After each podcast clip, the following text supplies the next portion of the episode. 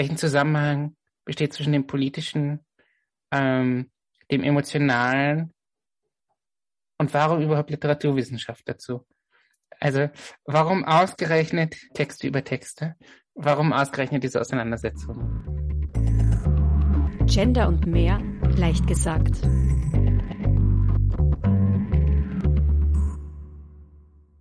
Herzlich willkommen zu einer neuen Ausgabe von Gender und mehr, der Wissenschaftspodcast zu Gender und Diversity-Themen.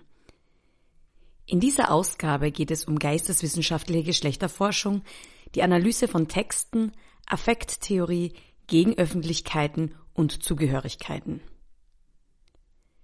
Diesmal habe ich mich nicht nur mit einer Person unterhalten, sondern gleich drei Nachwuchswissenschaftlerinnen ans Mikrofon bekommen. Diana Simic, Jana Aresin und Sai Sophie Pages Wybrew erklärten sich dazu bereit, mit mir online über ihre persönlichen Forschungsinteressen und das Forschungsprojekt Intimate Readings Literary Negotiations of Effective and Gendered Belongings zu sprechen. Im Rahmen dieses Projektes gingen die drei unterschiedlichen Forschungsfragen zum Thema Affekttheorie nach, die übrigens auch in dem wunderbaren Buch Effective Wordmaking Narrative Counterpublics of Gender and Sexuality nachzulesen sind, das 2022 erschienen ist. Dazu hören wir in dieser Ausgabe aber noch mehr. Der Literaturhinweis findet sich natürlich in den Show Notes. An dieser Stelle sei noch angemerkt, dass bei dem Projekt außerdem Silvia Schultermandel und Heike Paul als Senior Fellows beteiligt waren. Zum Beginn des Interviews erzählt nun die Slawistin Diana Simic etwas über sich selbst, ihre Forschungstätigkeiten und ihr Interesse an Literatur.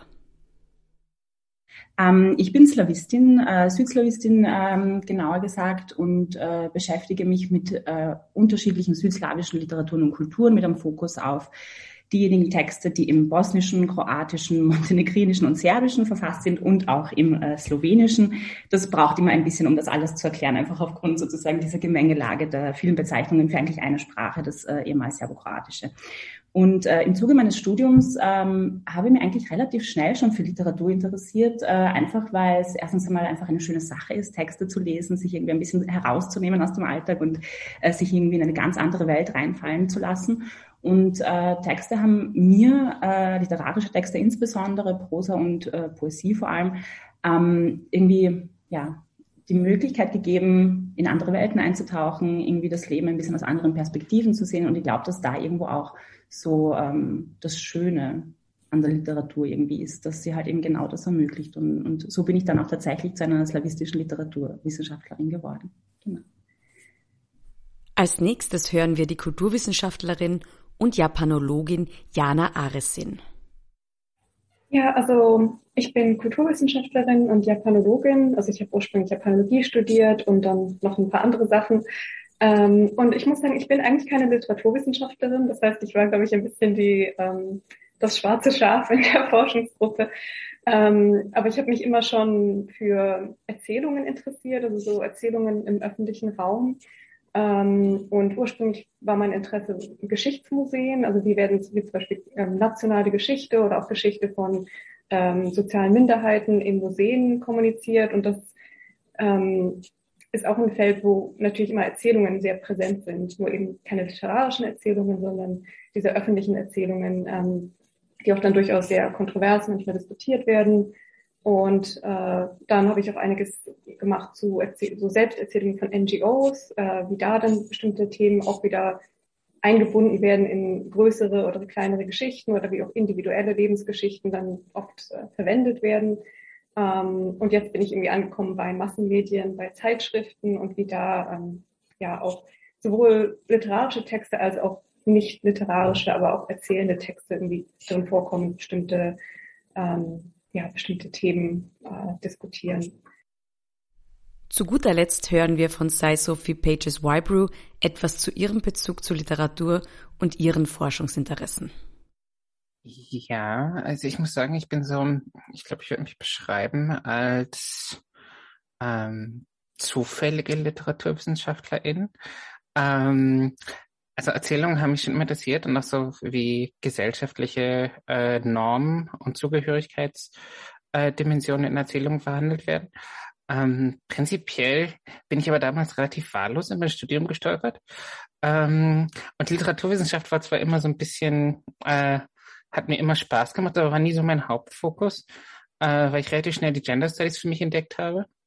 Ähm, und dann habe ich eigentlich immer eher so soziologische Gender Studies mit einem Deckmantel äh, der Literaturwissenschaft betrieben. Also ich ähm, beschäftige mich eigentlich lieber mit äh, der Analyse von wie Geschlechternormen äh, und äh, Darstellungen von Geschlecht und Sexualität in Texten verhandelt werden, als mit äh, ästhetischer Analyse.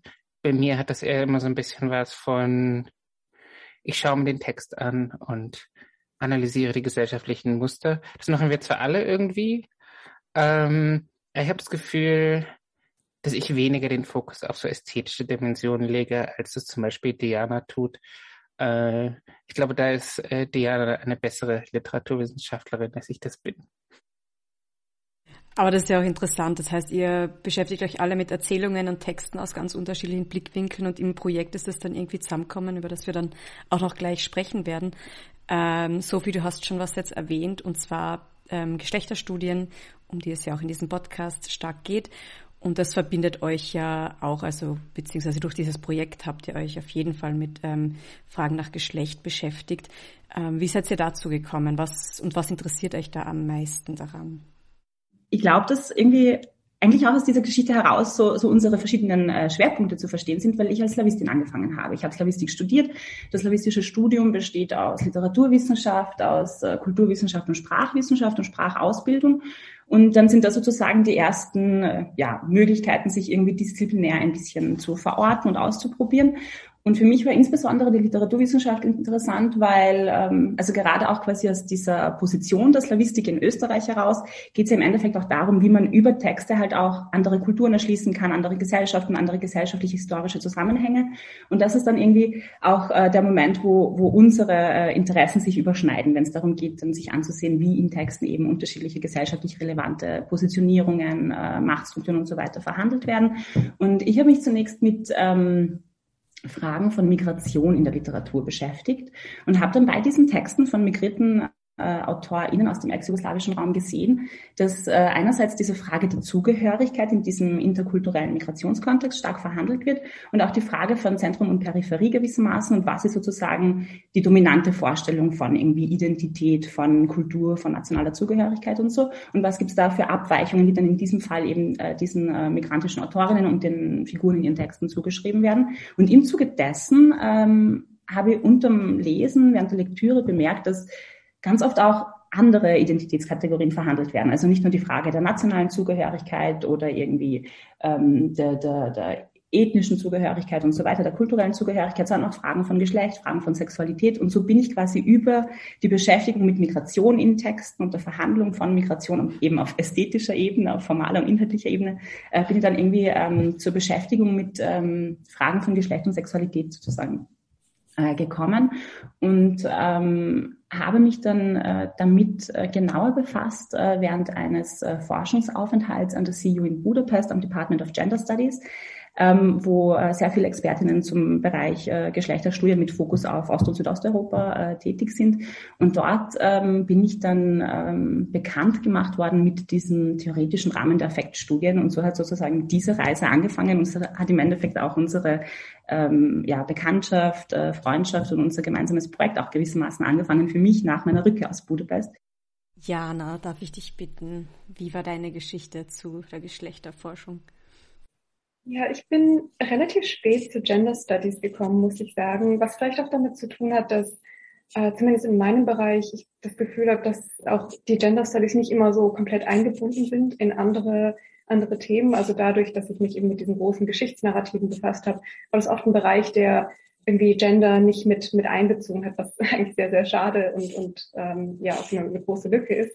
Und das heißt, ich bin erst etwas später dazu gekommen und ich bin eigentlich zu dem Thema darüber gekommen, über die Frage, wie Genderfragen oder vor allem, also eine, eine Frage, die dann oft aufkommt, so die, die Position von Frauen insbesondere in der Gesellschaft, wie das oft instrumentalisiert wird für größere politische Debatten. Und, und darüber bin ich dann irgendwie dazu gekommen, ähm, und, und wie auch zum Beispiel dann diese äh, Diskussionen zu irgendwie Geschlechterfragen, zu Femininität und Maskulinität oft verwendet werden, um, um größere Debatten zu führen ähm, äh, zu, zu, zu ganz anderen Themen und äh, auch von sehr unterschiedlichen Gruppen instrumentalisiert werden.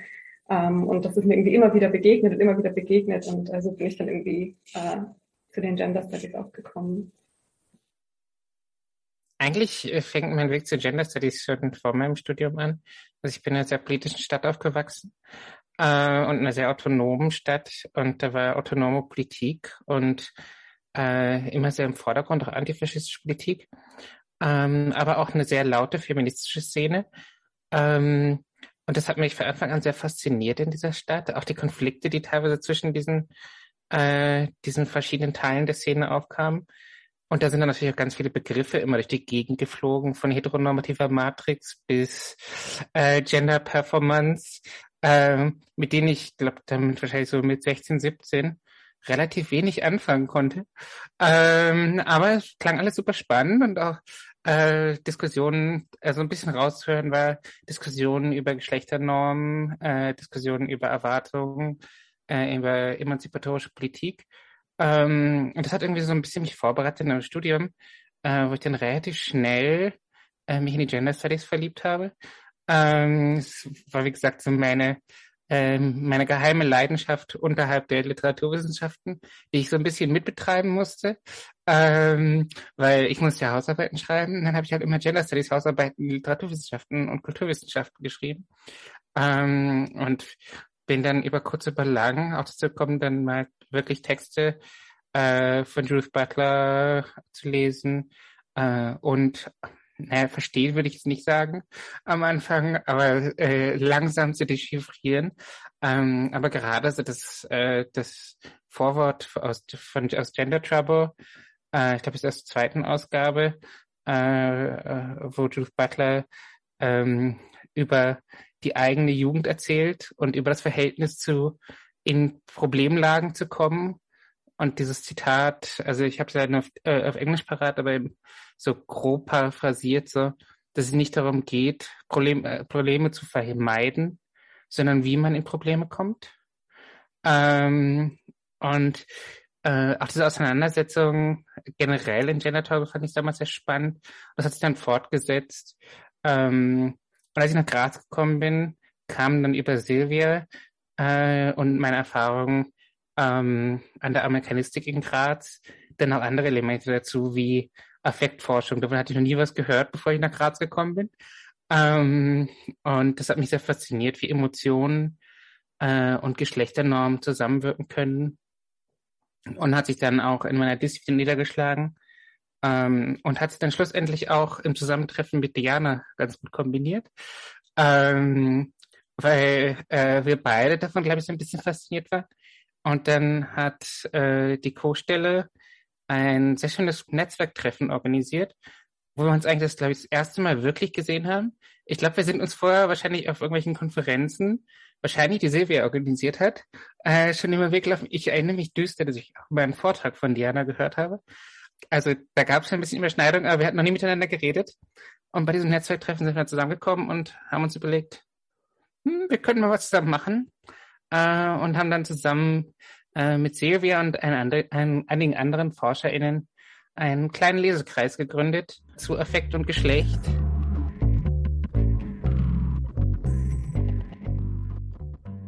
Ihr seid ja nicht zufällig äh, hier so auf meinem Bildschirm im digitalen Raum, sondern ihr habt gemeinsam an einem Forschungsprojekt als Junior Fellows gearbeitet. Das Projekt ist schon abgeschlossen. Das war eben im Rahmen vom Elisabeth List Fellowship Programm für Geschlechterforschung an der Uni Graz. Das Projekt hatte den Titel Intimate Readings, Literary Negotiations of Effective and Gendered Belongings.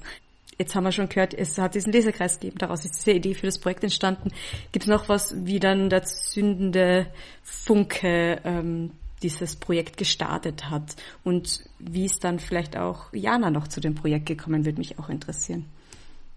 Und zwar ähm, war das damals, glaube ich, 2018, wie wir uns kennengelernt haben bei diesem Symposium und wir haben wirklich so ich würde jetzt das vielleicht ein bisschen übertrieben ausdrücken, seinen Hunger gehabt nach Affekttheorie. Ich zumindest habe diesen Hunger verspürt, weil ich gerade so ganz frisch aus Budapest zurückgekehrt war und das Gefühl gehabt habe, okay, da gibt's noch so viel mehr zu erkunden und das ist genau das, was sozusagen diese ähm, ja, Frage nochmal irgendwie ähm, äh, berührt, ähm, was eigentlich Literatur bedeutet. So was kann Literatur machen? Welchen Stellenwert hat Literatur in der Gesellschaft und so? Und dass gerade diese, dieser Aspekt der, der ja, affektiven Wirkung, der, der Auseinandersetzung der Leserinnenschaft mit den Texten, das, was der Text sozusagen zurückreflektiert zur Leserinnenschaft und vice versa und wie sich das weiter ähm, tragen lässt in die, in die Gesellschaft, ist dann genau das, was sozusagen die Affektforschung ähm, theoretisch, methodologisch und so weiter ähm, ja, aufgreift, äh, reflektiert und, und umfasst. Und ähm, wir haben damals diesen Lesekreis gegründet und ähm, haben uns, glaube ich, vielleicht einmal im Monat oder einmal alle zwei Monate oder so getroffen. Ich kann mich ganz nicht mehr, äh, nicht mehr ganz genau an die ähm, Abstände erinnern. Und äh, wir haben unterschiedliche theoretische Texte gemeinsam besprochen und immer wieder mit unseren jeweiligen äh, Forschungsarbeiten verbunden. Äh, in meinem Fall war das meine literaturwissenschaftliche slawistische Dis zu ähm, zeitgenössischer Prosa aus äh, Bosnien-Herzegowina äh, und Fragen von äh, Intimität, Geschlechtssexualität in diesen äh, literarischen Texten. Und ähm, und das war total schön, diese Plattform zu haben, um immer wieder sozusagen gemeinsam diejenigen Theorien zu reflektieren, die halt für die eigene Forschung relevant sind und das immer wieder auch an den eben für einen selber wichtigen äh, Beispielen zu erproben und auch andere Perspektiven von den Kolleginnen ähm, ja, zu bekommen und, und dementsprechend halt auch die eigene Forschung immer wieder mal so ja, in Frage zu stellen, zu, zu rekonstruieren und so weiter. Und dann hat es eben die Möglichkeit gegeben, ähm, diese, diesen Lesekreis als größeres Projekt äh, aufzustellen. Äh, Sai und ich haben da einen Sommer lang in unterschiedlichen Cafés in Graz gesessen, meistens äh, in der Zinzendorfgasse, und haben äh, konzipiert und, und überlegt und ähm, mit Silvia gemeinsam dann ähm, den ähm, Antrag ähm, geschrieben, eingereicht und eigentlich ist dann durch diese Projektkonzeptionsphase dann auch äh, die Überlegung äh, dazu gekommen, okay, wen holen wir noch ins Boot, wen gibt es da noch, äh, mit dem wir gerne zusammenarbeiten würden, weil das äh, Fellowship-Projekt ja so angelegt ist, dass es immer ein Grazer Team gibt und dann noch ein Team aus dem Ausland. Und äh, Silvia hat dann ähm, Heike Paul aus äh, Erlangen-Nürnberg vorgeschlagen und äh, Heike Paul hat dann Jana vorgeschlagen. Ähm, und, und, und so sind wir irgendwie zusammengekommen und, und äh, haben uns dann ähm, gemeinsam in weiterer Folge überlegt, okay, wie schaut's jetzt in weiterer Folge aus? Dieser lange Titel des Projekts hat sich dann auch durch die Projektarbeit hindurch natürlich äh, verändert und ist dann immer präziser geworden, eben auch durch den Austausch und durch die unterschiedlichen Perspektiven, die wir äh, dann äh, zu fünft ähm, in die, in die Projektarbeit mit äh, hineingenommen haben. Also ich bin, wie gesagt, erst später dazu gestoßen und ähm, ich schreibe ja gerade meine Dissertation bei äh, Heike Paul und sie hatte mir das dann eben vorgeschlagen, ob ich mich als, als Junior Fellow ähm, dazukommen möchte und, ähm, und für mich war das auch, ähm, waren die Effect Studies auch erstmal ein neues Feld, das ich, glaube ich, nicht so einbezogen hatte bis jetzt. Also ich bin erstmal, äh, ich befasse mich in meiner Dissertation mit Frauenzeitschriften und ich bin erstmal, hatte, mein, mein Fokus war so, wie wird in die Politik, wie werden ähm, Frauenrechte diskutiert und ich glaube, ich hatte diesen ganzen Bereich der, ähm, der affektiven Ebene oder der emotionalen Ebene in diesen Texten hatte ich gar nicht so auf dem Schirm und das war für mich dann auch äh, sehr, sehr spannend, auch mit dem Austausch innerhalb des Projekts und ähm, auch mit unseren Lektürekreisen irgendwie diese, diesen Aspekt noch mit hineinzunehmen, sowas wie ähm, ähm, Identitäten werden hier konstruiert und was für ähm, ähm, Bilder von äh, Gemeinschaft oder von, von Zugehörigkeit werden eigentlich in diesen Texten auch äh, konstruiert. Ähm, und genau, das war, war dann so meine, äh, mein, mein Platz von dem Projekt.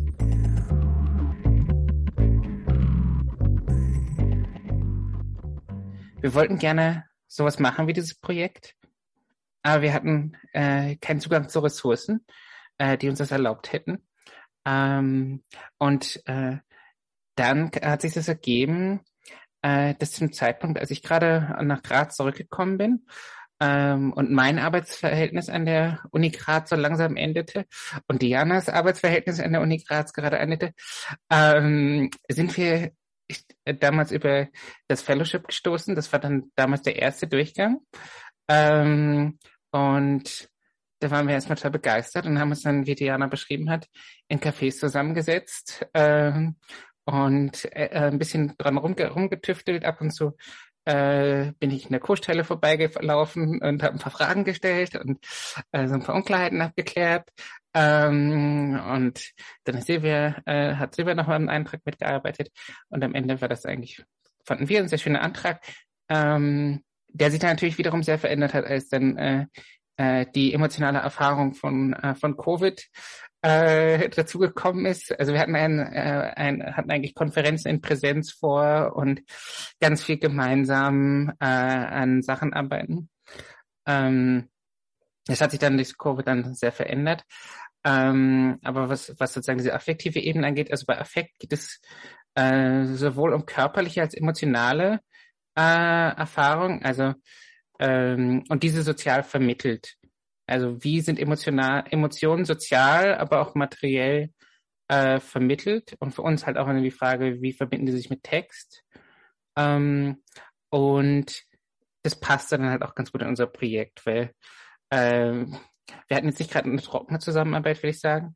Ähm, aber wir hatten eine sehr kalte Zusammenarbeit, äh, da wir uns aufgrund von Covid ähm, dann eigentlich die ersten Monate nur draußen im Kalten mit Kaffee treffen konnten. Ähm, und natürlich auch äh, sehr viel äh, diese Erfahrung, die wir alle individuell, aber auch gemeinsam hatten, äh, verarbeitet haben, äh, dass wir jetzt unser schönes neues Forschungsprojekt äh, zusammengestellt hatten und wir hatten ähm, hatten jetzt Verträge für eine ganze Weile ähm, und wollten eigentlich alle gemeinsam irgendwie uns zusammensetzen und im Büro sitzen. Stattdessen saßen wir halt draußen äh, und es war ein bisschen kalt. Äh, also da kommt sozusagen äh, sowohl die gesellschaftliche als auch die emotionale Komponente dann wieder mit rein. Also es war äh, in vielerlei Hinsicht halt auch so äh, aus Affektebene betrachtet äh, ein affektives Erleben dieses Projekts, was, was, was sozusagen zustande gekommen ist. Und irgendwann durften wir auch mal zusammen im Büro sitzen äh, und uns auch wieder im Warmen treffen. Also es waren sehr unterschiedliche Erfahrungen, die wir durch das Projekt gemacht haben und auch sehr ähm, abhängig davon, wie gerade die gesellschaftlichen und auch die pandemischen Bedingungen gerade waren. Ähm, ich würde da vielleicht auch noch ähm, hinzufügen, dass wir im Endeffekt dann auch verstanden haben, dass das, was wir mit dem Projekt machen, auch so eine Form von Worldmaking ist und dass das im Endeffekt auch irgendwo implizit unser Anspruch war, jetzt nicht nur ähm, theoretisch darüber zu, zu äh, reflektieren, was es bedeutet, sozusagen durch unterschiedliche Medien, durch unterschiedliche Texte in der Literatur, in der Kunstproduktion und so weiter, ähm, alternative Vorstellung von der Welt, wie sie jetzt gerade ist, ähm, zu kreieren, sondern wie können wir das auch in die Praxis umsetzen. Und das war gerade in diesem pandemischen Setting ähm, eine sehr große Herausforderung und irgendwie sind tatsächlich diese Erinnerungen an diese Treffen in den, den kalten Hinterhöfen an, am Unicampus wirklich sehr bezeichnend dafür, weil nichtsdestotrotz die Atmosphäre eine sehr warme war. Also wir haben dann wirklich versucht, so, so viel Austausch wie möglich zu haben und irgendwie ähm, ja dieses, diese Idee von Effective Worldmaking auch äh, miteinander so weit zu praktizieren, wie das halt äh, auch äh, möglich und zugelassen war in, in diesem pandemischen äh, Setting, äh, was etwas ist, was ich äh, irgendwie total als eine schöne Erfahrung mit herausgenommen mitgenommen habe und auch als Wunsch irgendwie für zukünftige Projekte, dass das ähm, so, so laufen könnte und eigentlich auch sollte.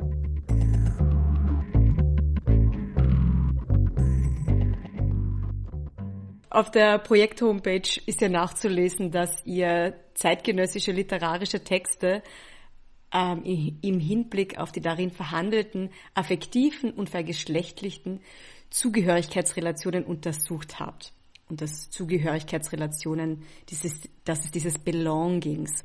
Könnt ihr das noch einmal ein bisschen, vielleicht auch an einem praktischen Beispiel erklären, was man sich darunter vorstellen kann, wie das ähm, in eurer wissenschaftlichen Praxis dann tatsächlich ausgeschaut hat? Ich glaube, dieser Begriff des Belongings bzw. Zugehörigkeit, ähm, der hat sich vor allem aus unseren Diskussionen im Lesekreis äh, dann ergeben. Da haben wir ähm, so ein paar unserer Lieblingstexte auch Revue passieren lassen. Äh, sowas wie äh, Michael Warner und Lauren Berlans äh, Sex in Public. Und da geht's halt auch ähm, in diesen Texten, unter anderem in diesem, auch um Intimitäten was wiederum sich mit Emotionen verbirgt, äh, vermittelt, aber auch um Gegenöffentlichkeiten.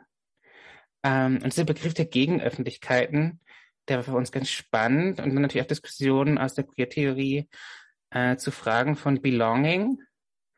Ähm, und also diese Frage der Zugehörigkeit, aber das hat natürlich auch so eine Doppelbedeutung im Englischen. Äh, das Longing kommt noch so ein bisschen mit rein, der Wunsch nach Zugehörigkeit ähm, und der Wunsch nach Fortführung ähm, und der Wunsch nach einer besseren Welt kommt da so ein bisschen raus. Also da ähm, kommt dann auch wiederum äh, von José Munoz äh, das Konzept von Queer Futurity mit rein, also queere Zukünftigkeit könnte das wahrscheinlich übersetzt werden. Also die Idee, dass queer nicht nur Identitätskategorie ist, sondern auch ein Longing, ein Wunsch nach einer besseren Welt. Ähm, und diese Zugehörigkeitsdimension, also ein praktischen Beispiel, also es bildet sich sowohl, als ich sowohl denn, ich weiß gar nicht, wir haben uns da, glaube ich, so ein bisschen gegenseitig inspiriert, ähm, das bildet sich wohl in meiner Forschung als auch in Dianas Forschung sehr stark ab. Äh, diese Frage, äh, wie queere Subjekte in heteronormativen und cis-normativen Kontexten, also in Kontexten, in denen Zweigeschlechtigkeit vorausgesetzt wird, in denen ähm, auch äh, die heterosexuelle Paarbeziehung als Norm äh, gilt, wie in diesen Kontexten queere und Transpersonen Gefühle von Zugehörigkeit erfahren können. Ähm, und in unserem Zusammenhang natürlich sehr stark auf, auf Texte konzentriert. Also in meiner Arbeit geht es dann darum, äh, wie in zeitgenössischen Science-Fiction-Texten von Transpersonen diese Gefühle von Zugehörigkeit verhandelt werden, aber wie sie auch erzeugt werden können, diese Texte. Also wie können LeserInnen dadurch, dass sie diese Texte lesen, äh, ein Gefühl von Zugehörigkeit erfahren, aber auch ihre eigenen Erfahrungen da wieder reflektiert sehen und gerade auch ihre eigenen emotionalen Erfahrungen. Also sowohl dieses, die Zugehörigkeit wichtig, aber natürlich auch die Ausgestoßenheit sind da wichtige Dimensionen ähm, und diese Verhandlung von Zugehörigkeitsgefühlen ähm, und wie sie zustande kommen können, sowohl im Leseprozess als auch in der gesellschaftlichen Vermitteltheit ja, für mich ist auch in dem äh, Bezug da auf dieser Öffentlichkeitsbegriff sehr wichtig, was, was Saya jetzt auch gerade ausgeführt hat. Ähm, und äh, da steht dann natürlich auch die Frage im Mittelpunkt, wer, äh, wer spricht irgendwie in der Öffentlichkeit und wer dominiert diesen, diesen sogenannten öffentlichen Diskurs oder die, die öffentlichen Debatten, die wir alle vielleicht irgendwie in unserem Hinterkopf, Hinterkopf haben, wenn wir ähm, in einer Gesellschaft leben und irgendwelche, irgendwelche Formen von Medien konsumieren. Ähm, und in meiner Dissertation, da geht es ja konkret um so die, die ersten paar Jahre nach dem Ende des Zweiten Weltkriegs in Japan. Ähm, und das ist natürlich auch nochmal ein sehr ähm, bestimmtes Beispiel, weil das hier eine Gesellschaft ist, wo irgendwie sehr viele politische, gesellschaftliche Strukturen erstmal auseinanderbrechen nach dem Ende des Krieges. Viele gesellschaftliche Eliten verlieren ihre, ihre Stellung, zumindest für einen kurzen Zeitraum, oder diese Stellung wird in Frage gestellt. Ähm, und da wird dann eben ganz viel oder es wird zumindest versucht, ganz viel neu zu diskutieren. Ähm, und die, die Frage, wer wird jetzt in dieser neuen Gesellschaft, die aufgebaut werden muss, wer, wer hat hier dann das Recht zu sprechen und wer ähm, definiert quasi, wie diese neue Gesellschaft aussehen soll. Und ähm, auch das Genre der Frauenzeitschrift finde ich jetzt da auch irgendwie ganz interessant, weil es wieder so ein extrem gegendertes Medium ist, ähm, das äh, eben ganz bestimmt äh, zum Beispiel jetzt Frauen anspricht und auch oft sich darstellt als eine, eine die, die Freundin oder die Beraterin. Äh, also es gibt ja sehr viele Artikel, dann, die irgendwie ähm, ja, Ratschläge geben oder ja, sich eben als, als also es wird da auch so eine gewisse Gemeinschaft konstruiert, die Gemeinschaft der Leserinnen und aber auch der Personen, die Texte schreiben in diesen Zeitschriften. Ähm, und das ähm, ist auch irgendwie ein sehr interaktives Medium manchmal, dann mehr noch als vielleicht andere ähm, Zeitungen oder Zeitschriften oder, oder auch Romane, die ja oft, ähm, wo ja oft weniger direkte Interaktion vielleicht besteht. Ähm, genau, das sind so Sachen, die, die aus meiner eigenen Forschung irgendwie da ähm, meine da vielleicht noch mit eingeflossen sind. Und da gibt es ja einige Überschneidungen äh, zu meinem Dissertationsprojekt, das Sie vorher kurz ähm, äh, angesprochen habe, äh, gerade in dieser Frage von, äh, was passiert nach den, dem, quasi nach einem gesellschaftlichen Umbruch, der zum Beispiel durch einen Krieg bedingt ist, durch einen Wechsel der Gesellschaftssysteme und so weiter. Äh, also da gibt es gewisse Überschneidungen zwischen äh, Janas und, und meiner Forschung, äh, auch wenn sozusagen die geografischen und historischen Kontexte ganz unterschiedliche sind. Ich beschäftige mich, wie bereits ähm, angerissen, mit zeitgenössischer bosnisch-herzegowinischer Literatur ab dem Jahr 2000. Das heißt, das ist die Zeit nach dem Ende des Sozialismus, die Zeit nach dem Krieg im ex-jugoslawischen Raum und auch die Zeit, in der sich sozusagen neue Vorstellungen von ähm, davon, wie, wie die Gesellschaft zu funktionieren hat, äh, etabliert haben. Äh, gerade bedingt durch äh, das Ende des Sozialismus und durch den Krieg im ex-jugoslawischen Raum haben sich ähm, ganz ähm, klare heteropatriarchale Vorstellungen von Geschlecht und Sexualität äh, gebildet, die mit dem dazugehörigen Retraditionalisierungsruck ähm, zu tun haben. Das heißt, mit dem Wegfall des Sozialismus, mit dem Krieg ist sozusagen ein Vakuum entstanden und das, was passiert ist, ist, dass man gesellschaftlich gewissermaßen zu dem zurückgegangen ist, was davor da war und dass man sich gewissermaßen festhalten wollte an irgendwelchen klaren Kategorien davon, wie ein Mann zu sein hat, wie eine Frau zu sein hat, äh, wie ähm, romantische und partnerschaftliche Beziehungen auszusehen haben und so weiter. Und ähm, ich schaue mal in meiner Dissertation insbesondere Texte an, die eben mit dieser äh, Vorstellung von äh, Geschlecht und Sexualität äh, kritisch umgehen, also mit dieser in der dominanten bosnisch-herzegowinischen Öffentlichkeit vorherrschenden heteropatriarchalen Vorstellung von Geschlecht und Sexualität.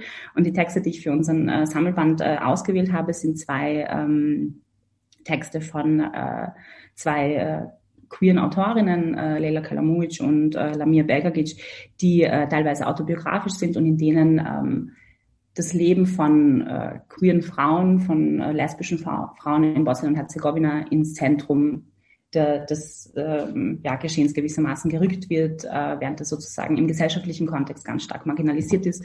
Und äh, das, was bei diesen Texten besonders schön ist, ist äh, nicht nur diese Frage von Repräsentation und, und wie der Text an sich funktioniert, also welche ästhetischen Merkmale und so weiter er hat, sondern auch, was er eben mit den Leserinnen ähm, beziehungsweise der Leserinnenschaft insgesamt ähm, macht und ähm, und gerade so öffentliche Lesungen dieser Texte bewirken, dass eben auch so kleine Communities entstehen, wo man sich austauschen kann über die äh, eigenen Erfahrungen, wo man sich verbinden kann, wo gerade äh, das stattfindet, was wir dann in unserem Band eben als Effective Worldmaking ähm, konzeptualisiert haben. Also durch quasi diese Erfahrung, sich auszutauschen, einen Text gemeinsam zu lesen, diesen Text gewissermaßen zu fühlen und irgendwie auch offen zu sein, ähm, gegenüber diesem emotionalen Austausch entstehen eben auch ähm, ja, Dinge, die größer sind als das Individuum. Es entstehen Communities, es entstehen aber auch äh, sogenannte gegenöffentliche Diskurse äh, und auf die haben wir eben zu einem gewissen Grad unseren äh, Fokus ähm, gelegt.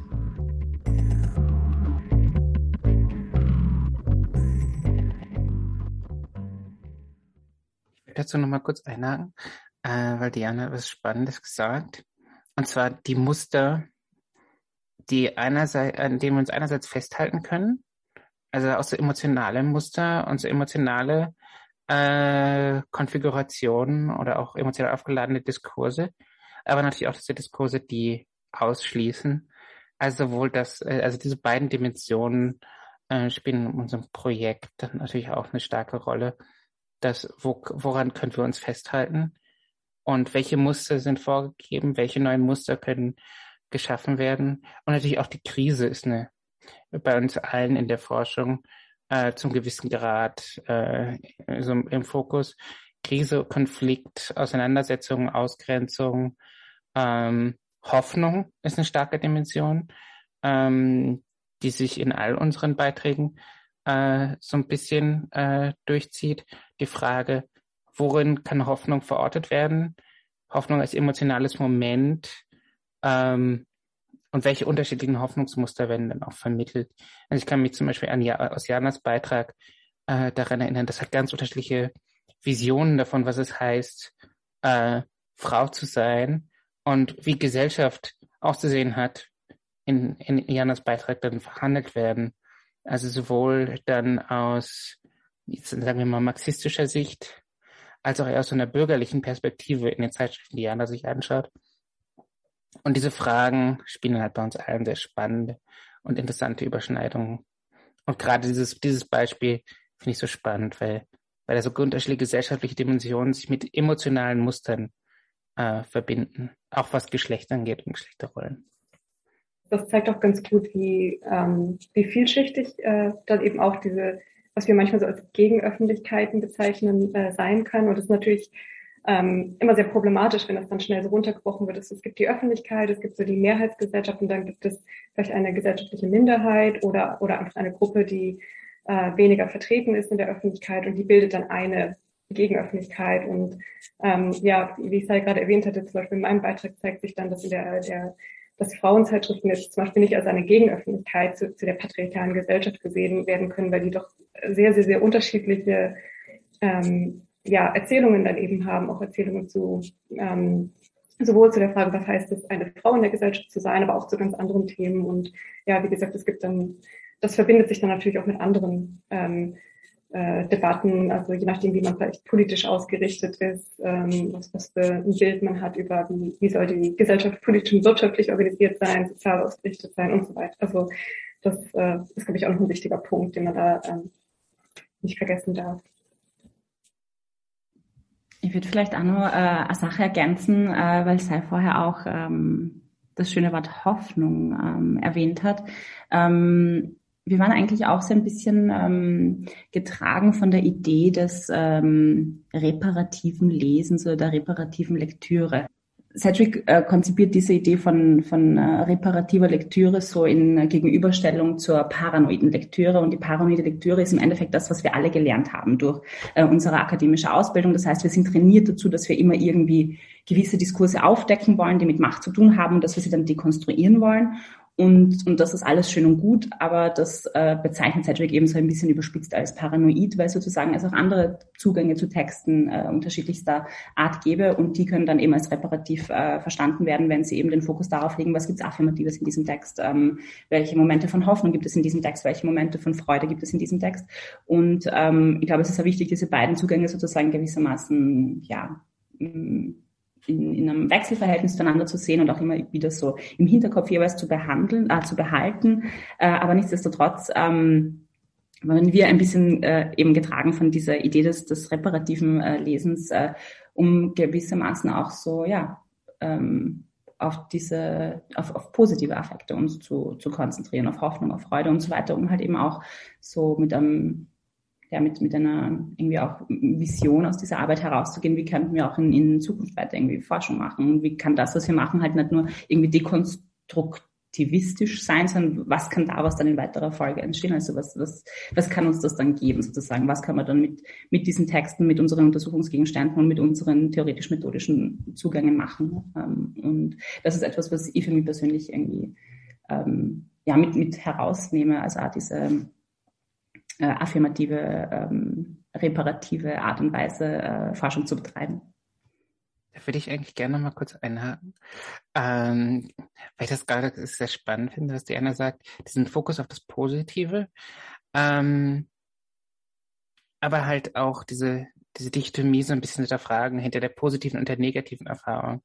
Also auch zu schauen, wo können hoffnungsvolle Elemente und Motivationen aus schmerzvoller Erfahrung gezogen werden also da geht auch wieder dieses affektive, dieses emotionale Moment, steht da sehr stark im Fokus. Äh, und die Motivation und wie uns emotionale Erfahrung auch vorantreibt und uns dazu bewegt, für, auf was Besseres zu hoffen. Und auch diese Dichtomie, also dieser Text von, von Sedgwick, der, ähm, der hat als Untertitel You're so paranoid, you probably think this text is about you. Ähm, und das ist eine sehr emotionale Erfahrung, diesen Text zu lesen. Äh, gerade für uns, die aus einer queer-feministischen Gender Studies Perspektive gelernt haben, Normen zu hinterfragen, war es für mich zumindest so, dass der Text erstmal Widerstände bei mir hervorgerufen hat, aber halt produktive Widerstände. Was macht dieser Text mit mir? Wie bewegt er mich dazu, anders an Analyse heranzugehen, aber gleichzeitig äh, neue kritische Perspektive aus dem hoffnungsvollen emotionalen Moment heraus äh, zu nehmen und gleichzeitig in den Blick zu behalten, es ist nicht immer alles gut, aber es kann besser werden. Und da überschneidet sich es halt auch wiederum auch mit dieser Idee von Munoz, äh, von queerer Zukünftigkeit und dem Hoffen auf etwas Besseres, auch wenn das gerade vielleicht nicht so toll ist. Voll, gegen die toxische Positivität in diesem Falle. Und ähm, eine Theoretikerin, die uns ähm, insgesamt durch die ganze Projektarbeit begleitet hat und die wir dann auch ähm, mit ins Boot geholt haben und die auch vertreten ist mit einem Beitrag, ist äh, Anne Svetkovic, die ähm, das, was äh, sei äh, jetzt ähm, so, so schön und illustrativ beschrieben hat, ähm, Svetkovic bezeichnet das als the dialectics of hope and despair, dass sozusagen diese beiden Aspekte zusammenspielen, dass es auch total wichtig ist, das sozusagen in diesem Zusammenspiel äh, zu sehen und ähm, und das ist was, was man ja ähm, versucht haben, mit unterschiedlichen äh, Texten äh, und Textsorten auch ähm, zu bearbeiten, ähm, aus äh, theoretischer Perspektive, aus analytischer Perspektive, als essayistische Reflexion, als literarischer Text. Also alle, alle diese unterschiedlichen äh, Formate sind vertreten in unserem ähm, Band und, und machen sich darüber Gedanken und, und zeigen Beispiele aus der Praxis, aus der Theorie und, und so weiter. Gender und mehr, leicht gesagt. Ich habe jetzt bei euren Beiträgen oft das Gefühl, auch was ihr vorher schon erzählt habt, dass das ist gar nicht so, man stellt sich Literaturwissenschaft oder Beschäftigung mit Texten ja oft so vor, man schreibt Texte über Texte und es ist alles irgendwie sehr was, ähm, pass, ich weiß nicht, ob passiv das richtige Wort ist, aber es ist jetzt äh, nicht so etwas so in Bewegung stoßt und ich finde das total schön auch mit diesem Begriff des Worldmaking, dass so wie ihr das ähm, beschreibt, dass es schon einen sehr starken auch ähm, aktiven Anteil hat. Verstehe das richtig? Also diese Beschäftigung mit Texten und was das in Bewegung setzen kann. Ja, ich glaube, dass dieser Begriff des Worldmaking in unserem Projekt, dass das so zwei Ebenen hat. Ähm, auf der einen Seite, oder mindestens zwei Ebenen. Auf der einen Seite, dass ähm, unsere unsere Weltbilder ja oft durch ähm, Geschichten, durch Erzählungen ähm, irgendwie gestützt werden. Also unser Verständnis von der Welt wird ja oft durch Erzählungen kommuniziert. Also dass die Erzählungen, die wir uns anschauen, eben auch schon ein Teil der oder mit daran beteiligt sind, die Welt zu konstruieren, die wir, ähm, wie wir sie eben sehen oder wie wir sie wahrnehmen. Und auf der anderen Seite auch die Frage, wie eben das Konsumieren von Erzählungen, das, das Lesen von Texten vielleicht auch dazu führen kann, dass man selbst aktiv wird, also ob man jetzt politisch aktiv wird oder auf einer, äh, in, einem, in einer gesellschaftlichen Bewegung aktiv wird. Und das ist natürlich sehr schwer zu erforschen, gerade aus einer reinen Literatur oder aus einer literaturwissenschaftlichen Perspektive, weil wir sind jetzt alle keine ähm, oder zumindest keine reinen Sozialwissenschaftler oder Soziologen, die jetzt größere Surveys oder Studien machen, wo wir vielleicht Leser, Leserinnen befragen, ähm, das ist natürlich immer sehr schwer dann ähm, zu beurteilen, aber es ist eine Frage, die wir, glaube ich, immer im Hinterkopf haben. So, was macht das denn mit den Leserinnen? Und wie, wie nehmen wir unser Umfeld wahr? Und wie handeln wir vielleicht auch, wie sehen wir uns selber, wenn wir diese Texte oder wenn, wenn, wenn Menschen diese Texte lesen ähm, und, und äh, sich entweder damit identifizieren oder vielleicht auch ein neues Verständnis von, von Menschen, die ganz anders sind, als sie selbst bekommen. Ähm, und da gibt es natürlich auch sehr unterschiedliche Interpretationen. Die einen sehen das vielleicht sehr optimistisch. Also wenn ich Texte, wenn ich eine Geschichte lese über jemanden, der ganz anders ist als ich, verstehe ich diese Person dann besser und habe vielleicht Mitgefühl oder fühle Solidarität. Ähm, während andere Studien eher darauf hindeuten, dass das vielleicht gar nicht so der Fall ist. Ähm, ähm, und das ist, ich glaube, da gibt es keine einfache Antwort drauf. Ähm, also das sind vielleicht auch so diese die zwei Ebenen von Worldmaking, die wir uns so versucht haben anzuschauen. Also was passiert durch die Texte und was passiert dann mit den Lesern ähm, im Hinblick auf ja, Worldmaking. Und auch so ein bisschen, was passiert äh, mit euch durch die, die Forschung und die Texte, oder? Ja. Das ist ein sehr schöner Aspekt irgendwie bei eurer Erzählung von dem ganzen Forschungsprojekt. Äh, nur weil du gerade dieses äh, Zitat aus dem Antilopen-Song äh, Fick die Uni äh, herausgeholt hast. Ähm, also äh, das heißt ja im, im Volllaut, schreibt Texte über Texte, liest Bücher über Bücher und zum allem Überfluss lest ihr Bücher über Bücher. Äh, und schreibt Texte über Texte wie unkreativ. Merkt ihr nicht, dass außer euch kein Mensch so etwas liest? Also das ist ja äh, quasi so die Antithese zu unserer Herangehensweise. Ähm, würde ich, das würde ich sagen. Ähm, wir haben alle schon so ein bisschen natürlich so einen aktivistischen Ansatz in unserer Forschung und so auch eine politische Motivation in unserer Forschung. und sind, glaube ich, äh, unser Blick auf Kultur- und Literaturwissenschaft schon so, dass wir hoffen, dass Medien und halt auch Texte und Bücher und die Auseinandersetzung mit ihnen etwas verändern können.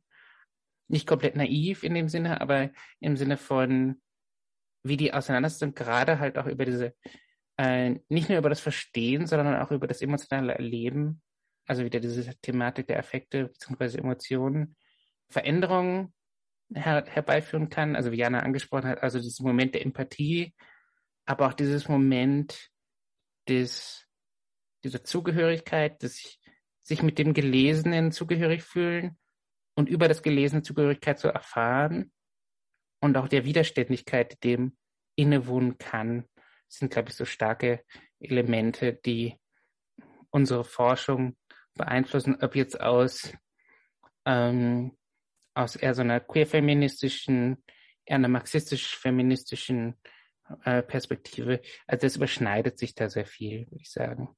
Also unproduktiv, vielleicht aus dem ersten Blick, aber äh, spannend. Äh, und vor allem sind wir alle immer mit Texten in Kontakt, immer mit Medien in Kontakt und unser emotionales Erleben und wie wir uns damit zu diesen, also in Relation zu diesen Texten setzen, hat gleich für uns alle eine sehr starke Bedeutung.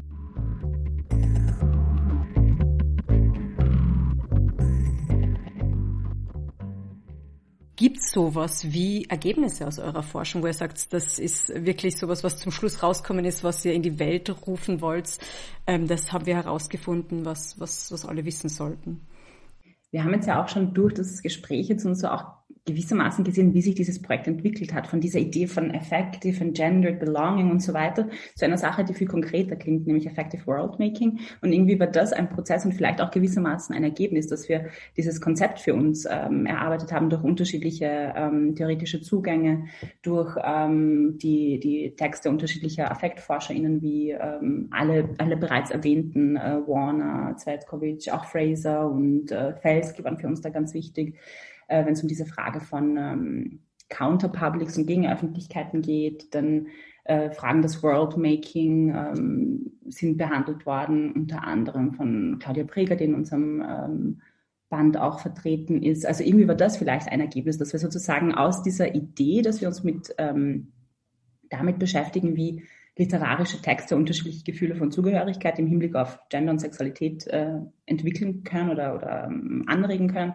dass wir daraus sozusagen dieses Konzept des Effective Worldmaking durch äh, eben unterschiedliche Zugänge aus der Public Sphere Theory, aus der Affect Theory, aus äh, unterschiedlichen literaturwissenschaftlichen Zugängen äh, kreiert haben. Und dass es eigentlich nicht nur bei einem Konzept geblieben ist, das jetzt nur irgendwie theoretische Relevanz hat, weil man damit irgendwelche literarischen Texte irgendwie untersuchen kann, sondern dass es irgendwo auch immer diesen Anspruch der Praxis gegeben hat, die im Endeffekt oder der im Endeffekt äh, durch die ganze Projektarbeit sichtbar war. Also diese Idee, ähm, wie machen wir dieses Projekt, wie gehen wir miteinander um, äh, wie, wie ähm, kommunizieren wir miteinander, worauf achten wir, ähm, geht es uns jetzt darum, diese Deadline irgendwie voll durchzudrucken oder, oder gibt es dann vielleicht auch andere irgendwie affektiv relevante Momente, die gerade einfach zu berücksichtigen sind und, und so. Ähm, also das ist vielleicht eine Form von Ergebnis, wenn man das so sehen möchte, ähm, dass man dann auch mitnehmen kann in zukünftige Projekte als Arbeitsweise, als konzeptuelle, irgendwie ähm, theoretisch-methodische Herangehensweise und so.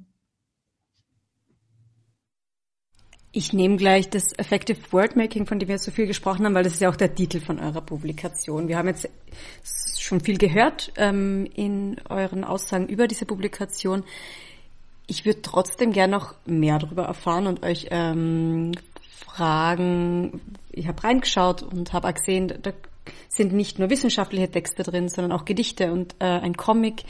Ähm, wie kam es zu der Idee, dass das Buch dann zu dem geworden ist, was es ist? Wie war da der Entstehungsprozess? Also nochmal zu deiner Frage zuvor mit, da würde ich so ein bisschen überleiten ich glaube, so ein Ergebnis, sowohl unsere Zusammenarbeit, auch wie sie das über Texte einerseits vermittelt, aber auch, wie Diana eben gesagt hat, in der wissenschaftlichen Arbeit. Ähm, und dieser Prozess, dieses Buch äh, zusammenzustellen, war in dem Sinne auch so ein Zugehörigkeitsgefühl. Also die AutorInnen, die jeweils im Buch abgebildet sind, zu denen haben wir äh, jeweils irgendwelche Connections gehabt, irgendwelche positiven Assoziationen. Ähm, und wir waren natürlich in einer sehr besonderen Situation, dadurch, dass dieses Buch äh, während der Pandemie entstanden ist. Setzen sich ja viele dieser Texte mit dem Gefühl von Zugehörigkeit und mangelnder oder äh, dem Gegenteil, also der Ausgrenzung auseinander. Ähm, und auch der Bedeutung von Medien und gesellschaftlichen Normen dabei. Also wir haben einen Text, es fällt mir der Name der Autorin Person nicht ein, aber das können die beiden anderen vielleicht ergänzen, äh, wo es darum geht, wie kann die Person ähm, als, äh, als Wissenschaftler in diesem Fall äh, in einem Land, äh, wo die Person halt wegen Arbeit da ist äh, und forscht und deswegen schon relativ isoliert ist, wie kann unter pandemischen Bedingungen, wo plötzlich alles auch noch im Homeoffice stattfindet, wie kann so ein Gefühl der Zugehörigkeit beibehalten werden? Und dann wird da ganz spannend verhandelt, welche Rolle Soap Operas spielen und dieses Gefühl, sich mit den Figuren zu identifizieren, welche Rolle Bücher spielen, welche Rolle Medien im Allgemeinen spielen, um diesen pandemischen Moment zu überleben. Und so, so setzen sie viele dieser Texte damit auseinander, wie Zugehörigkeitsgefühle verhandelt werden können oder welche Bedeutung sie haben. Also das ist zumindest mein Gefühl von unserem Mann. Das würde ich genauso unterschreiben. Ähm, die Person, um die es geht, ist äh, Ahmed Atay. Ähm, und der Text ist Mediated Narratives as Companions. Ähm, und die Frage zum, ähm, eigentlich zur Zusammensetzung des Bandes, ähm, ich glaube, dass vielleicht implizit, vielleicht auch explizit ähm, es irgendwo auch den Anspruch gegeben hat, weil man uns halt eben mit dieser Frage der, der Wechselwirkung irgendwie zwischen dominanten und nicht dominanten Diskursen oder eben Öffentlichkeiten und Gegenöffentlichkeiten beschäftigen. Ähm, irgendwo hat es da auch wohl einen Anspruch gegeben, diese Frage der, der ähm, ja, vielleicht dominanten Form im wissenschaftlichen Diskurs anzusprechen im Sinne von, äh, wird das jetzt tatsächlich ein ganz klassischer wissenschaftlicher Sammelband mit langen Artikeln, mit literaturwissenschaftlichen Analysen und kulturwissenschaftlichen Analysen oder wird es doch was anderes? Und wir haben uns halt für was anderes entschieden, um das vielleicht auch gewissermaßen in so einem Gegenöffentlichkeitskontext, im, im Kontext dessen, wie wissenschaftliche Wissensproduktion äh, passiert und funktioniert, ähm, sozusagen in, in diesem Kontext zu, zu verorten. Und ähm, und wir haben äh, zwei literarische Texte. Das eine sind Gedichte von Adisa Basic, die äh, von Mirza Puric das erste Mal ins Englische übersetzt wurden aus dem äh, Bosnischen, wo es um die äh, vergeschlechtlichte Erfahrung von ähm, Frauen in der bosnisch-herzegowinischen Nachkriegsgesellschaft geht. Und äh, der zweite Text ist von äh, Sheila Shehabovic, ähm, geschrieben von Marko Gatschnik, ähm, illustriert und von Damit Arseniewicz herausgegeben.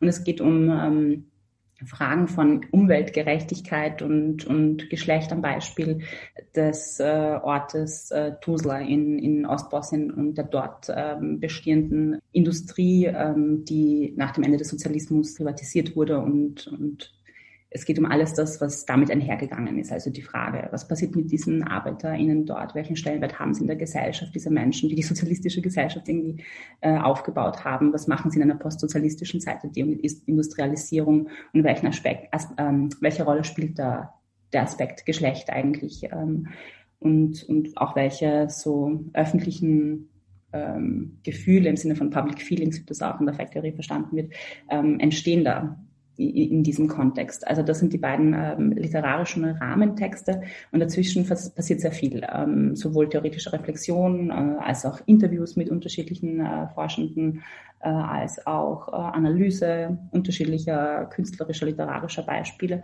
und ähm, es ist auch unsere Radiosendung im, im äh, Buch enthalten durch einen QR-Code. Das heißt, es ist fast schon ein eklektisches Prinzip, ähm, das irgendwie auch sehr viel Spaß gemacht hat. Ähm, also diese, das Zusammenstellen, was sehr kreativ als Prozess und, ähm, und eben auch von dieser Idee getragen, ähm, dass, dass wir ein bisschen was anderes machen wollten, das ähm, Anknüpfungen äh, bietet zu unterschiedlichen Diskursen, weil wir im Endeffekt ja auch in dieser Schnittstelle irgendwo sind zwischen äh, so Academia, Art und Activism ähm, und die Frage, wie, wie, wie läuft das zusammen, was, was, ähm, Was bedeutet ähm, Literatur, literaturwissenschaftliche Analyse in einem größeren gesellschaftlichen Kontext? So, was kann Kunst für uns tun? Was kann Literatur für uns tun? Irgendwie ist es da wohl wichtig, diese unterschiedlichen Aspekte auch mit zu berücksichtigen.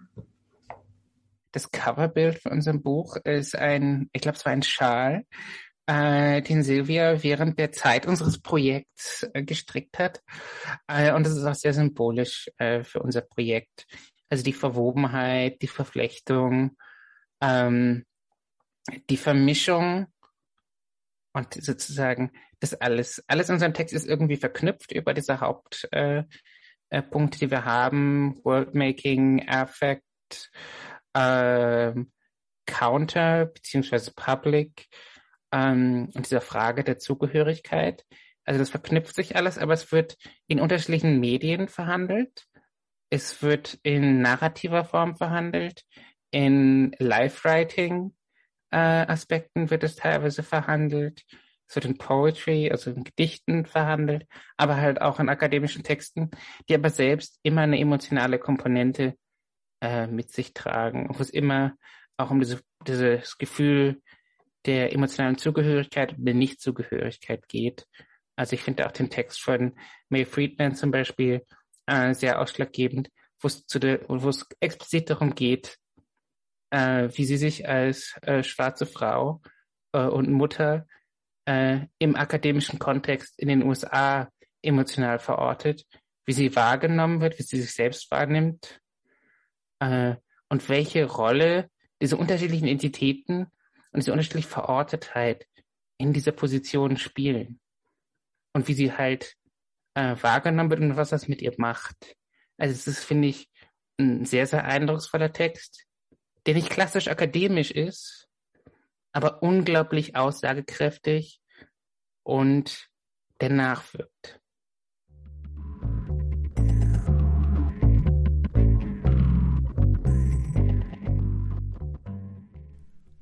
An dieser Stelle im Interview wollte ich von den Projektbeteiligten wissen, wieso es für sie wichtig war, eine Radiosendung zu gestalten und ihr Wissen so auch abseits der typischen Kanäle zu formulieren und zu verbreiten. Ähm, es war quasi auch ein Aspekt dieses praktischen Effective Worldmaking oder wenn wir das jetzt irgendwie ins Deutsche übertragen wollen, als affektive Weltgestaltung oder so. Das heißt, es war irgendwie eine praktische Möglichkeit, das, was wir in unserem wissenschaftlichen Projekt machen, irgendwo auch in, in, in nach außen zu tragen ähm, durch das ähm, Radio Helsinki in Graz und dadurch halt gewissermaßen auch zu unterschiedlichen Debatten im besten Fall irgendwie einen Beitrag zu leisten in der Grazer Öffentlichkeit, teilweise auch in der Grazer Gegenöffentlichkeit, weil gerade das Radio Helsinki auch irgendwie ein gegenöffentliches äh, Medium ist, das wir in Graz zur Verfügung haben. Also das war irgendwie getragen von diesem ähm, Anspruch, praktisch ähm, praktisch diese Frage von Effective Worldmaking auch ähm, ja, ähm, zu, zu durchzuführen ähm, und auch zu reflektieren und irgendwie so ein bisschen das zu testen, was wir machen. So, wie, wie kann man das, was wir jetzt machen und all diese Texte, mit denen wir uns beschäftigen, wie kann man das jetzt irgendwie herunterbrechen auf das Wesentliche und äh, mit einer breiteren Öffentlichkeit teilen? Ähm, und das war für uns, glaube ich, auch ganz, ganz kreative und, und, und schöne gedankliche Übung und ähm, auch dieses, so wie diese Texte wirken und was das bedeutet im, im gesamten Band und sowas. Äh, ich glaube, dass da so diese Aspekte von ähm, auch irgendwie Übersetzung und Übertragung aus unterschiedlichen Kontexten, dass das halt auch nochmal reingekommen ist.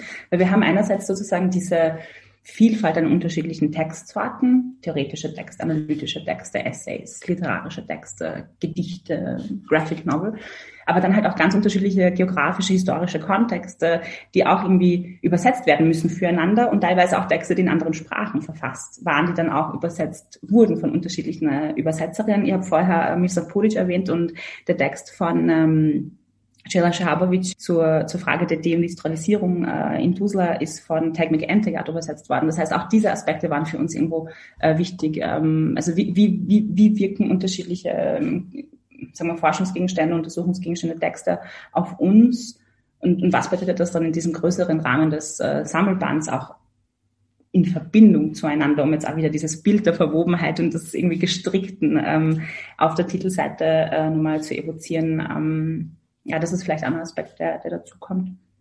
Wir teilen auch alle ein Interesse daran, irgendwie ja, Forschung in die Welt hinauszutragen und auf diese Grenzen von der oft als sehr elitär wahrgenommenen, wahrgenommenen Universität ähm, und, und, und dem Rest der Welt sozusagen irgendwie aufzubrechen und auch zu sagen, also wir haben ja vorher schon mal erwähnt, was ist denn die Relevanz eigentlich von der Forschung und ist Literaturwissenschaft zum Beispiel nicht ganz abgehoben und befasst sich vielleicht mit, mit Texten, die außerhalb der Universität niemand liest und, und die Texte, die wir dann darüber schreiben, liest auch niemand. Aber ich glaube, was wir auch in dem Forschungsprojekt und vielleicht in unserem Buch hoffentlich ein bisschen zeigen können, ist, dass wir, wie gesagt, umgeben sind von Geschichten, dass wir alle täglich Geschichten konsumieren, sei es, wenn wir einen Roman lesen, aber auch, wenn wir Medien aller Art irgendwie konsumieren, wenn wir Nachrichten hören, wenn wir ähm, uns im öffentlichen Raum bewegen, wo wir auch ständig mit Texten konfrontiert sind letztendlich. Ähm, und dass es deswegen auch relevant ist, die irgendwie ähm, ja, zu untersuchen und zu verstehen, wie, wie wandern auch so bestimmte Erzählungen und Narrative zwischen verschiedenen Genres vielleicht ähm, hin und her. Und ich glaube, das war auch so was, was wir in dem Buch irgendwie ausdrücken wollen mit diesen vielen verschiedenen Textarten, die wir sowohl untersuchen als auch dann mit in dem Buch drin haben und was wir dann hoffentlich auch mit dem Radiobeitrag ein bisschen ähm, zugänglicher gemacht haben, weil in dem Buch ist natürlich schon auch viel akademischer Genre auch mit drin. Das ist natürlich immer so. Aber ähm, genau, das war auch dann ein Ziel von dem Radiobeitrag. Genau, also ich würde auch sagen, das sieht so ein bisschen aus äh, unserem Wunsch, unser eigenes Erleben des Projekts zu teilen und unsere eigene Motivation zu teilen gespeist hat. Ähm, und auch unserem, unserer Überzeugung, dass die Auseinandersetzung mit diesen Themen spannend ist, aber auch wichtig ist, also ein bisschen auch vielleicht in die äh, Diskurse äh, innerhalb von Graz so ein bisschen mit reinzuwirken, äh, was uns auch in dem Projekt, äh, glaube ich, sehr geprägt hat, ähm, war das Zitat, was ja die, den Titel der dritten Episode äh, ausmacht von Ernst Redkovich, Feeling bad, it might be political. Äh, also zu schauen, welchen Zusammenhang besteht zwischen dem politischen, ähm, dem emotionalen und warum überhaupt Literaturwissenschaft dazu? Also warum ausgerechnet, äh, wie du es eben ja, treffend gesagt hast, äh, Texte über Texte? Ähm, warum ausgerechnet diese Auseinandersetzung? Äh, und was finden wir daran spannend? Und was nehmen wir daraus auch mit für unsere eigene, sowohl wissenschaftliche als auch politische Praxis.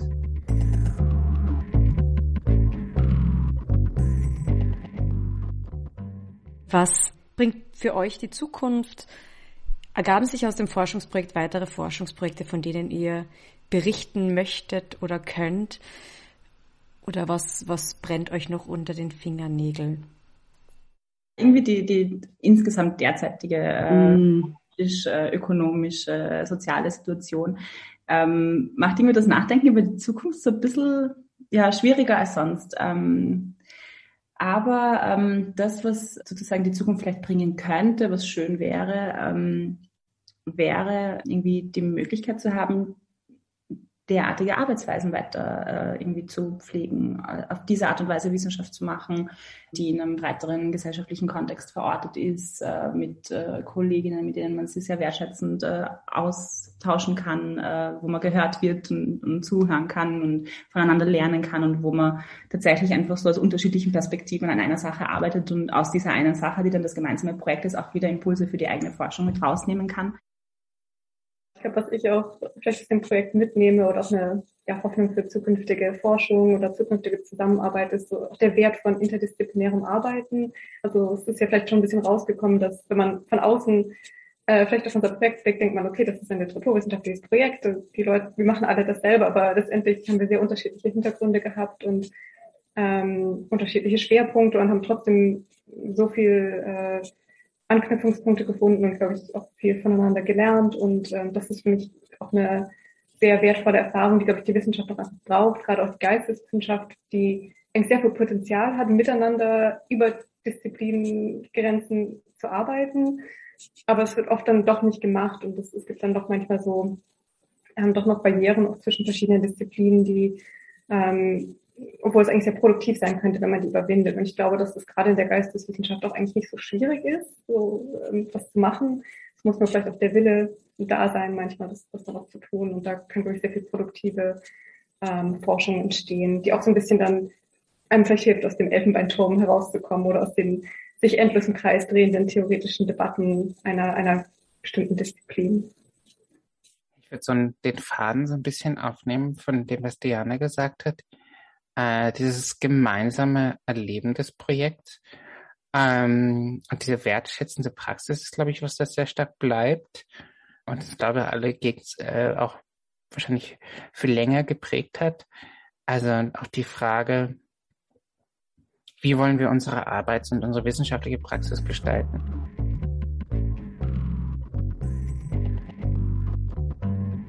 Das war's auch schon wieder mit der Ausgabe von Gender und mehr leicht gesagt. In den Show Notes finden sich wie immer weiterführende Informationen und Literaturhinweise. Besonders ans Herz legen möchte ich die Radiosendungen, die vom Projektteam für das Grazer Radio Helsinki gestaltet wurden und online verfügbar sind. Danke fürs Einschalten. Wir hören uns.